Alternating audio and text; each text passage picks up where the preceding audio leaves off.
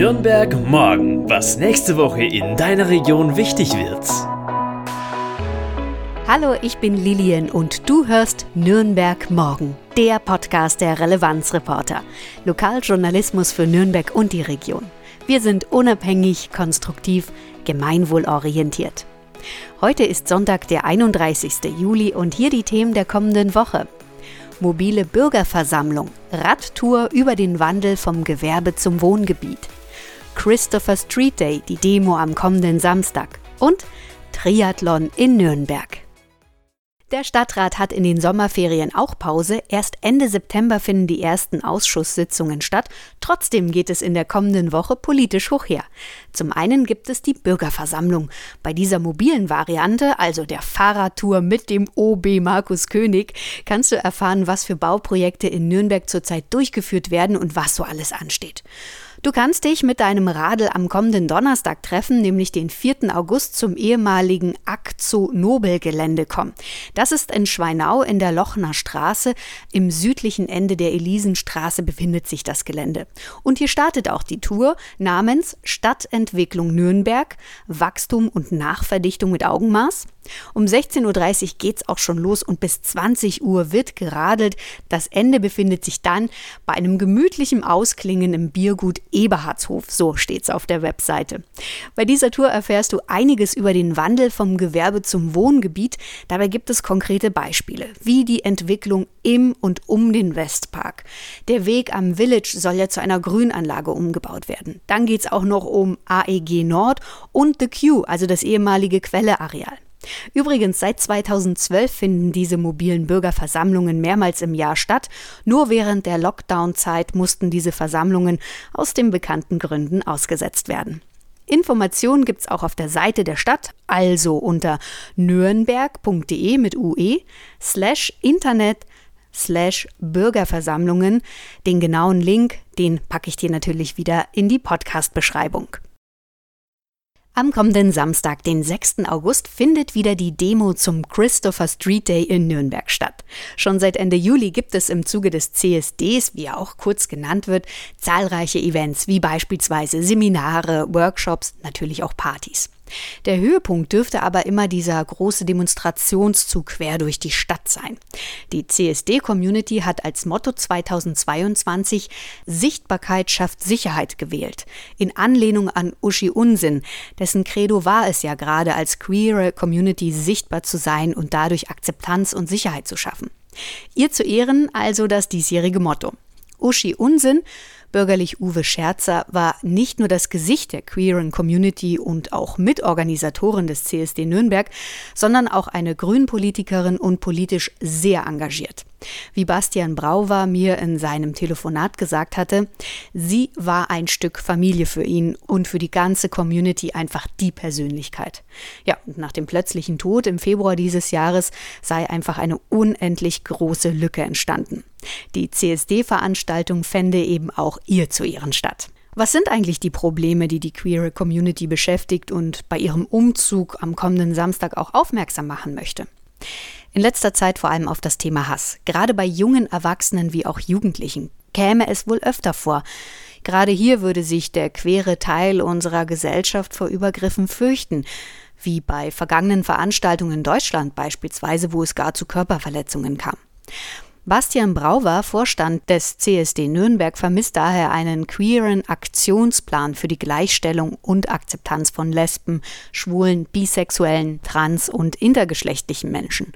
Gerade auch als Aufklärung in den Schulen. Damit ist keine Sexualkunde als Unterrichtsfach gemeint, sondern schlicht Aufklärung, dass wir in Europa eine bunte Gesellschaft haben. Der Freistaat Bayern ist übrigens derzeit das einzige Bundesland, das keinen Aktionsplan gegen Homo- oder Transphobie hat. Nürnberg selbst sei aber mit seinem Aktionsplan Queeres Nürnberg auf einem guten Weg, so Brauwert. Aber es fehlen einfach hauptamtliche Betreuer oder Betreuerinnen und weitere Ehrenamtliche, die sich besonders um queere Jugendliche kümmern. In Langwasser beispielsweise würde der Jugendcontainer, der ein Safe Place für queere Jugendliche anbietet, fast überrannt. Es gäbe zwar auch weitere Treffs wie des Vereins Fliederlich, aber diese Jugendinitiativen wären völlig alleingelassen. Ein gutes Vorbild ist in Bayern bisher München, doch neben Nürnberg und München sehe es auf dem Lande für queere Menschen ganz schwierig aus, so Brauwert weiter. Daher sind Demos wie am kommenden Samstag äußerst wichtig, um auf die Probleme und Herausforderungen aufmerksam zu machen. Und mal ehrlich, diese Demos sind ja meist auch so gut organisiert, dass neben dem Ernst des Lebens das Feiern auch nicht zu kurz kommt. So zieht der CSD-Tross vom Berliner Platz über den Rathenauplatz in die Altstadt, dann hier über den Lorenzer Platz, über die Königstraße bis zum Kornmarkt. Es wird jede Menge Musiktrucks geben, doch die können nicht ganz bis zum Kornmarkt durchfahren, die verlassen den Demozug bereits kurz vorher. Los geht's übrigens um 12.15 Uhr bis 14 Uhr will der Demozug angekommen sein. Weitere Infos zum CSD Nürnberg auf deren Homepage csd-nürnberg.de, Nürnberg wieder mit UE. Wenn du unseren Podcast richtig gut findest und auch keinen Themenausblick verpassen möchtest, dann abonnier doch Nürnberg morgen am besten bei deinem Podcast-Anbieter wie Spotify zum Beispiel. Und wenn du so richtig begeistert bist, dann klick doch gleich auf unsere Seite relevanzreporter.de und werde Community-Mitglied. Denn mit deiner Mitgliedschaft unterstützt du unsere Arbeit für konstruktiven Lokaljournalismus in Nürnberg und der Region. Also einfach auf relevanzreporter.de klicken. Am kommenden Sonntag, den 7. August, wird Nürnberg wieder zur Triathlon Arena. Bereits im vergangenen Jahr haben wir dir im Podcast berichtet, dass sich Profisportlerinnen am Wördersee versammeln, um gegeneinander anzutreten. Dieses Jahr gibt es aber nicht nur ein Profi-Wettbewerb, nein, sondern du und ich als Hobbysportlerin kannst an diesem spannenden Wettkampf teilnehmen. Beim Triathlon, wie der Name schon etwas verrät, musst du nämlich drei Disziplinen können. Schwimmen, meistens Kraulen, bietet sich einfach an, Laufen und Radfahren. In Nürnberg ist Folgendes geplant. Am 7. August um 9 Uhr beginnt also der Wettbewerb der Altersklassen über die Kurzdistanz. Das heißt, hier musst du 1500 Meter schwimmen können, 40 Kilometer Radfahren und 10 Kilometer laufen.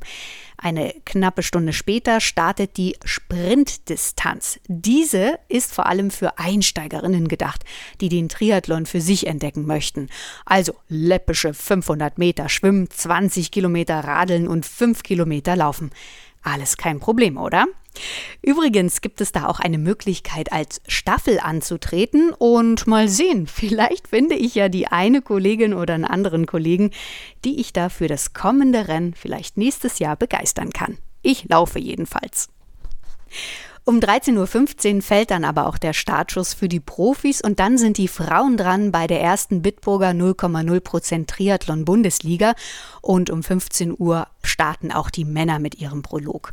Und das ist in Wirklichkeit, wie ich schon kurz erwähnt habe, ein Wettkampf, der aus zwei Rennen besteht. Einmal dem Prolog, und dann noch einmal einem Einzelverfolgerrennen. Beim Prolog musst du 250 Meter schwimmen, 6,1 Kilometer radeln und 1,5 Kilometer laufen und dann folgt das Einzelverfolgerrennen mit der doppelten Distanz beim Schwimmen und Radeln. Nur beim Laufen sind es dann rund 3,5 Kilometer. Ja, und wer hier zuerst schließlich die Ziellinie erreicht, der hat auch den Triathlon in Nürnberg gewonnen.